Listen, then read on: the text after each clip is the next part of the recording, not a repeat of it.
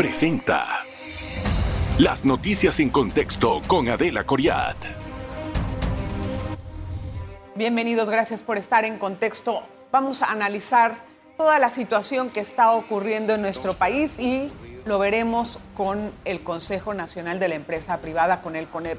Ayer el presidente dio un anuncio breve, muy breve al país acerca de las posibles medidas que se van a tomar en el inmediato futuro para decidir el tema de las protestas y el rechazo de la minería o del contrato que avaló o que suscribió el gobierno con Minera Panamá.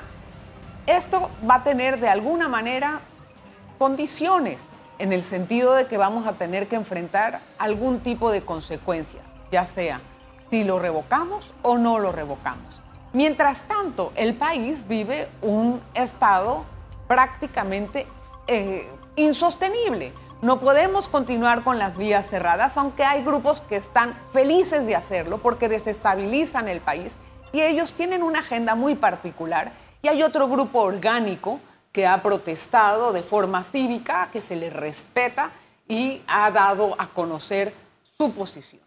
Déjeme saludar a nuestro invitado, a don Rubén Castillo de CONEP. Gracias, don Rubén. Bienvenido a su casa. Gracias, Adelita. Muy amable. Gracias por hacer el esfuerzo.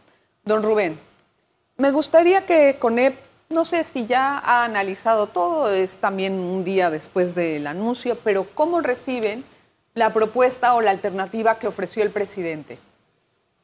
Bueno, yo debo decir que el presidente está haciendo un esfuerzo para acercarse a lo que piden los manifestantes. Sin embargo, hay un problema de base que se llama confianza. Si esa confianza está erosionada entre el gobierno y la ciudadanía, entonces tenemos una grave dificultad, porque ni siquiera hemos logrado establecer un parámetro de comunicación viable que nos lleve a definir esta situación que ya está afectando la matriz económica y social de la nación panameña. Yo siento que debemos hacer un esfuerzo para que haya una comunicación directa. Así sea que los manifestantes planteen mantenerse en su posición, porque quiero, creo que cara a cara nosotros podemos arribar con una comunicación que sea eficaz a determinar una hoja de ruta que nos ayude a salvar la crisis. Hemos dicho lo siguiente, los cierres de calle son o constituyen una afectación terrible a la convivencia ciudadana. Ya hay situaciones de dificultad para distribuir bienes básicos, hay situaciones de afectación de pequeñas, medianas y microempresas que no pueden y funcionar. de grandes empresas. Y también ya estamos entrando en una especie de daño sistémico. Total. No podemos seguir con esta suerte de situaciones sin que haya una solución eficaz y efectiva. ¿Cuál es la solución a los cierres de calle? Lo primero es que establezcamos la comunicación con los manifestantes. Las manifestaciones son legítimas, son legítimas, son válidas. Es más, un grupo de manifestantes que está constituido por jóvenes han demostrado mucho civismo. Ellos no están cerrando calles. Ellos no están cerrando calles, pero constituyen la mayoría del movimiento. Está bien, pero y ellos a través están de un diferente. patrón de comunicación y de búsqueda de la solución, entonces pueden establecer el norte para que aquellos que tienen objetivos inconfesables queden retratados frente a la sociedad. Yo creo que hay un desgaste tremendo en la gobernanza del país. Creo que el presidente tiene que ser más comunicativo. Hay temas de comunicación Sí, total. terribles. Muy, muy vago. en materia Muy de seguridad, el ministro de Seguridad no ha aparecido para aclarar la situación del país. Eh, los mensajes del presidente son lacónicos eh, y eso también genera algún tipo de fricción. Entonces hay que llamar a la cordura y a la racionalidad que nos sentemos a ver las alternativas. Hay diversas alternativas. La primera, desde el punto de vista legal en relación con el contrato, esperar lo que defina la Corte. Hasta- Muchas organizaciones hemos instado a la Corte a que dentro de los procedimientos que no se pueden cambiar, dentro de la realidad de la estructura de estos procesos de inconstitucionalidad, fallen de forma expedita. lo merece la sociedad. Claro, no podemos volver al error del pasado social, ¿no? de 10, 12 años. No podemos volver a ese error. ¿Cómo vamos a volver? El, el otro elemento, el tema de la ley de moratoria en cuanto a nuevas concesiones de minería metálica. El presidente emitió un decreto y todo el mundo le reclamó que debía erigirse en una ley porque los decretos pueden eh, cambiarse con mucha facilidad. Esa es otra vía. La el otro elemento es la discusión de un nuevo código minero que defina cuál va a ser la política minera del país a futuro. si vamos a tener minas o no. O no, pero de todas maneras, decidir, si de todas maneras tiene que haber un código minero porque hay minería no metálica Claro. que no pudiera estar incluida en esa proscripción de la actividad de minería metálica. Pero todo eso va atado en forma sucesiva. El presidente que hace ayer dice esto lo vamos a resolver a través de un referéndum. Consulta pública. Consulta pública. Digo, mejor tienes toda la razón. Consulta Sí, popular. legalmente es lo tiene- que es lo que dice. Sí. Y él se compromete a respetar todas las variables que van alrededor, que definen la semántica. Dice, no, es que no fue un referéndum, que tiene que ir a la asamblea y demás. Entiendo que él va a presentar esta iniciativa ante la asamblea, pero hay un compromiso de él de acatar lo que resulte de esa consulta popular. Ese compromiso no lo puede evadir y la ciudadanía le reclamaría si no cumple con ese compromiso y yo pienso pesar que de no yo- ser vinculante. Yo pienso que lo va a cumplir. Yo pienso que lo va a cumplir. Entonces- Lo extraño es que hay sectores que pedían precisamente eso, Eso que es la consulta. la consulta, y ahora dicen que no. No podemos estresar al país, tenemos que buscar una vía. En lo particular, Pero y hablo a título personal, el tema del referéndum o consulta popular o plebiscito tiene algunos detalles que no me acaban de cerrar a mí, pero veo que es una vía que ha planteado el presidente como una fórmula para salir de Para este escollo. Y al final, la votación es una expresión de la democracia. Y nosotros tendríamos que correr con las consecuencias de la eso- decisión a eso voy. que tomemos. A eso voy. Pero lo vamos a ver después de la pausa.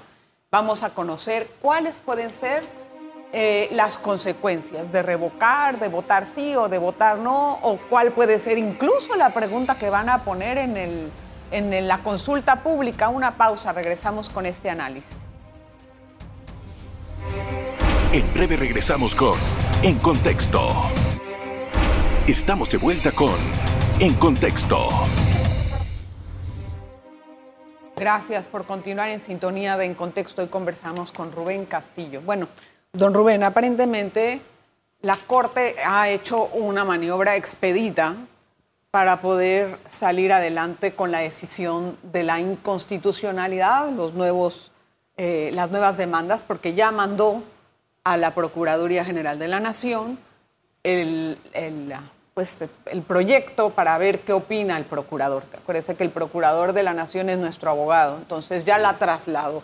Ahora estará es- esperando que él dé Bueno, una no- respuesta. No, no mandó el proyecto, sino No que mandó el manda- proyecto, manda mandó la- la demanda, correcto. La demanda para la Sí, el vista proyecto- fiscal Es- correspondiente. el proyecto sería ya lo que se va a decir. Recordemos que no es una demanda, son, según tengo entendido, siete u Sí, ocho bueno. demandas y cada una tendrá que ir al Procurador General de la Nación o al de la Administración, según corresponda, para la vista fiscal, eh, que es parte de este procedimiento. La Corte puede asumir un rol en esta situación, pero no puede vulnerar la ley, ni le podemos exigir a la Corte que falle de una forma Entiendo. o de la otra, porque en un Estado de Derecho hay independencia judicial. Además, Entonces, todo eso puede ser usado en nuestra contra en un tribunal internacional. bueno, si hay, hay, hay, hay una serie de situaciones o condicionamientos que están en la ley que la Corte estimo que va a cumplir y no debe haber ninguna suerte de presión para que la Corte falle. Tiene que estar a la altura de las circunstancias y no podemos volver a esa distorsión absurda que se dio en su momento con el, primer contrato que demoró años antes de que se, se diera un fallo. Mire, don Rubén, hay algo importante y creo que aquí hay un mensaje muy importante que tiene que entender el funcionariado público, cualquiera que sea la esfera en que se gestione. El país no es el mismo que antes. La sociedad no es la misma que antes. Quien crea que puede venir con el mismo librito está muy mal sintonizado con la realidad nacional. Los gobernantes que van a tomar turno en el 2024 tienen que saber que no pueden entrar con el mismo librito que tenían de hace años o haciendo lo que ellos creen que se debe de hacer o, o, buscándole el recoveco. Eso ya pasó de moda. Igualmente va a pasar en la esfera judicial, en la esfera legislativa, porque la gente quiere un cambio a la decencia, por lo menos lo veo en los grupos orgánicos que han salido a protestar, que bien podrían haberlo hecho para adecentar la, la asamblea o cambiar ese presupuesto que tenemos a nivel nacional. La gran pregunta que yo me hago es, si se revoca el contrato, vamos a poner que se revoca el contrato, ¿qué pasa a nivel legal? Usted que es abogado. Bueno, si se revoca el contrato, esperaremos cuál es eh, la reacción de la empresa en cuanto a las reclamaciones que existen. Hay que ver cómo va a ser la declaratoria de inconstitucionalidad si se da la inconstitucionalidad, porque bien, la Corte tiene la alternativa de decretar, la inconstitucionalidad, la constitucionalidad o parcialmente la inconstitucionalidad de esa, de esa ley. ¿Cómo sería parcialmente entonces? Bueno, que algunos, algunos artículos son inconstitucionales y el resto no. ¿Ergo qué pasa? Bueno, queda vigente el resto de los artículos que, eh, según la Corte, tienen conexión perfecta con la Constitución de la República de Panamá. ¿Y los que no, entonces, cómo se modifican? O no se, modifican, no se pueden aplicar, no se modifican. ¿Y queda vigente el contrato con los, con los artículos que declara la Corte que son constitucionales? Así es, así es. ¿Y qué pasa si la Corte declara que se tienen que, que mostrar todos los beneficiarios finales de la mina? Por dar un mm. ejemplo. Bueno, la Corte no va a decir eso. La Corte tiene que decretar si son constitucionales o no son constitucionales los artículos o el conjunto de la ley. Punto. Y si eso no es constitucional, ¿cómo se entiende ese contrato entonces? No entiendo. Habría que ver, pues aquí estamos en un proceso de especulación, habría que ver cuál es el fallo. Entiendo. Yo no sé eh, la Corte cómo va a fallar, ni puedo, como algunos, predecir el resultado de lo que señalen los magistrados. Sería irresponsable. sería, sería hasta irresponsable. Eh, eh, he visto gente que hace especulaciones casi que como si fueran videntes. es nada más para entender. Entonces, ¿qué, es lo que pasa? Si se declara el contrato inconstitucional, el contrato no cumple con la normativa de Panamá y queda una situación compleja para la operación de la mina porque obviamente no tendrían un sustento para desarrollar su actividad. Si es parcialmente inconstitucional, los artículos que sean definidos como tales no pueden aplicarse, el resto sí. Ya no se negocian esos artículos. Ya no se negocian. Si es constitucional... En todas sus partes. En todas sus partes no ha pasado nada desde el punto de vista jurídico y sigue la operación conforme al contrato firmado. Esa es la realidad jurídica. Posteriormente, podría haber un reclamo de la empresa si se declara inconstitucional. Podría haber un reclamo de la empresa a través de los mecanismos que establece el contrato, que entiendo que tienen que ver con un arbitraje de naturaleza internacional. Y ahí veremos cuál es la suerte que vamos a, a tener en ese ámbito. Tengo una pregunta en materia legal. La vez pasada se declaró inconstitucional el contrato, se recuerda, y eso motivó a la renegociación de un segundo contrato. Sí. Ahora, si vuelve a pasar lo mismo, se hace el mismo ejercicio, ya no se hace ese ejercicio, ¿qué pasaría? Porque la, corte, eh, porque la empresa puede decir, si la vez pasada tú negociaste un contrato conmigo, ahora ¿por qué no? Bueno, yo, yo, no puedo, yo no puedo predecir qué va a ocurrir. Yo no creo que desde el punto de vista institucional tendría el gobierno ninguna fuerza para volver a negociar un contrato en las condiciones en que nosotros estamos. Evidentemente que no. Pero eh, nada más es legalmente si cabe eso. ¿qué, ¿Qué puede ocurrir? puede ocurrir que alguien diga vamos a volver a negociar con otras condiciones, tomando en cuenta lo que ha señalado la Corte en cuanto a la inconstitucionalidad. Y vamos a hacer una nueva negociación que de fondo tendría una situación compleja si las personas en la calle no aceptan eh, la minería o, o que esta actividad de Minera Panamá continúe. Es una situación altamente volátil, simplemente porque nadie podría negociar algo si es evidente el rechazo de la sociedad. La sociedad tendrá que hacerse cargo, o todos, digo mejor, de las consecuencias de una situación como esta, porque cuando hablamos de un arbitraje internacional no sabemos cuál va a ser la dimensión de las cargas que pudiese sufrir oh, Panamá. Y no hacemos especulaciones. Panamá pudiera ganar eh, un proceso de arbitraje, sin lugar a dudas, pero también pudiera perderlo. ¿Y cuánto nos va a costar? Bueno, eh, se está hablando de miles de millones de dólares que comprometen el presupuesto nacional, principalmente el presupuesto de inversión. ¿Cómo lo vamos a pagar? Es la, gran pregunta. Bueno, en una situación que viene con un arrastre producido por la pandemia y por toda la crisis global, donde se ha afectado las capacidades económicas del país, esto sería una situación mucho más fuerte en relación con las finanzas públicas. No olvide que no hemos resuelto el tema de la caja. Pero es que tenemos la acumulación de circunstancias negativas. Tenemos el tema de la caja del Seguro Social. El agua que no Tenemos el tema del canal de Panamá con su dificultad en cuanto al agua para su operación. Tenemos el tema de la calificación de riesgo país, que una calificadora ya ha señalado que si no resolvemos el tema del contrato minero pudiera haber consecuencias en cuanto al grado de inversión de Panamá.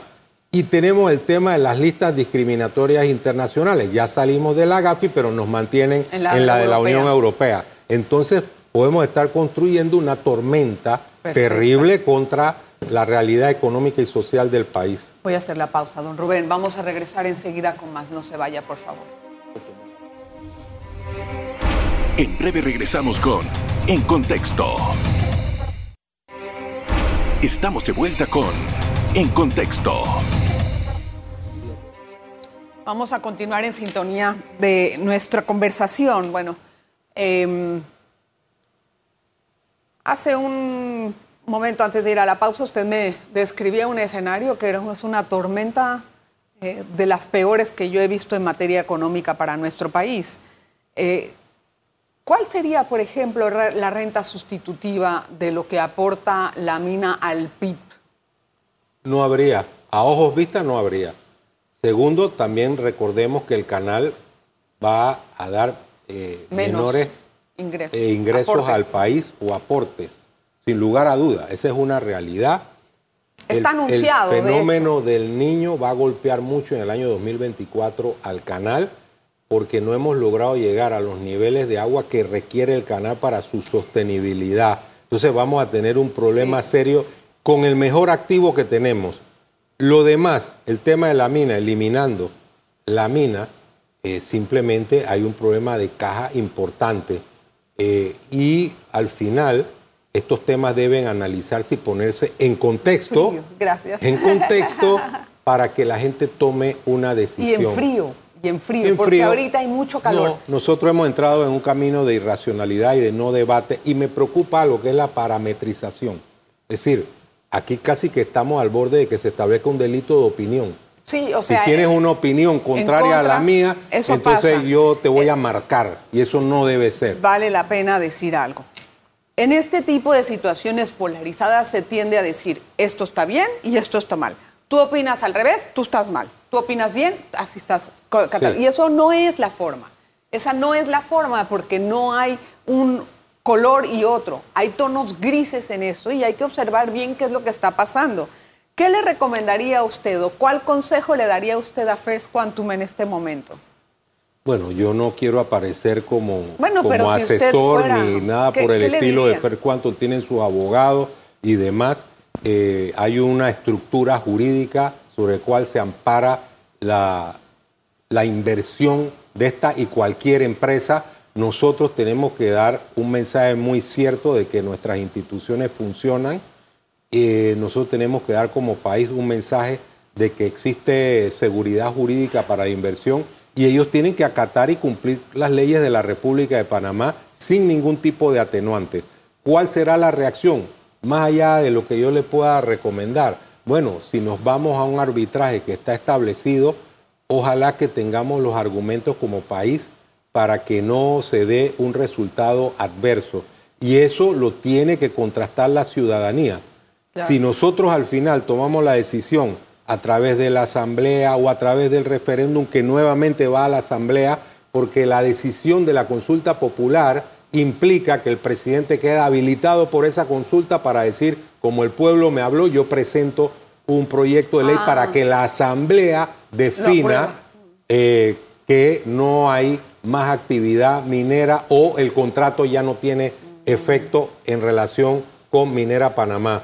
Entonces, ahí todos tenemos que hacernos cargo de las consecuencias. Digo todos porque todos somos panameños. Una, una pregunta, don Rubén. Esa idea de mandar, este, esta decisión a la consulta popular, muchos dicen que, y escuché también al ministro eh, Concepción decir, es repartir la culpa, ¿no? Todo mundo quiere, bueno, entonces todo mundo que se haga responsable de la decisión que vamos a tomar. Bueno, ¿quién debe de tomar esa bueno, decisión? Bueno, especulativamente yo puedo decir que sí. El presidente ha dicho, eh, yo voy a tomar una decisión y estoy dispuesto a tomar esa decisión siempre y cuando tenga el respaldo ciudadano. Pero es repartir la culpa. Y se habla, sí, en cierta manera hay que decir que es una, una especie de repartición de culpa. y dice, yo quiero un aval legal de que hay una consulta popular que me habilita a mí para tomar una decisión que puede tener consecuencias en relación con el país. Quiero salvar mi responsabilidad para la historia.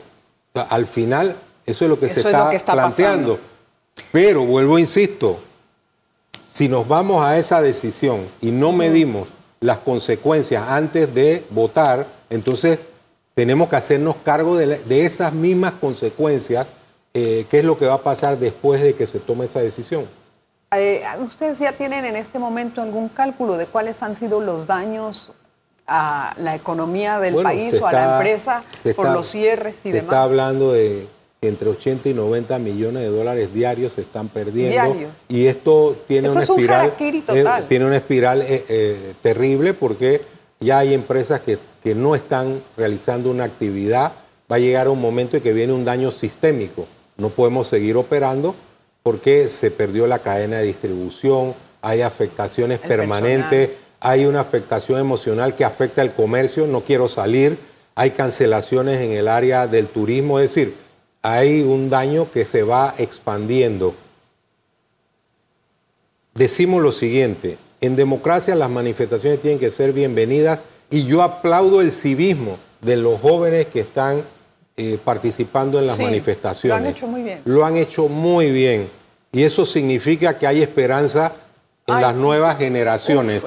Pero aquellos que se empeñan en generar algún tipo de confrontación, de producir cierres de calle, con el ánimo de estremecer las instituciones con un interés avieso. Eso no están pensando en la democracia. Los jóvenes tienen un interés legítimo que cambie una estructura prebendaria y clientelar que ha afectado tanto al país, pero tenemos que hacerlo con la razón en la mesa. Sí, pero no, no de la forma en cómo se está llevando a cabo esos cierres, para nada. Gracias, don Rubén, por sus aportes. ¿eh? Ahora sí que analizamos bastantes escenarios posibles. Claro que sí. Solamente en un análisis hipotético. Gracias a usted, espero que haya iluminado un poco el programa. Nos vemos la próxima. Las noticias en contexto con Adela Coriat.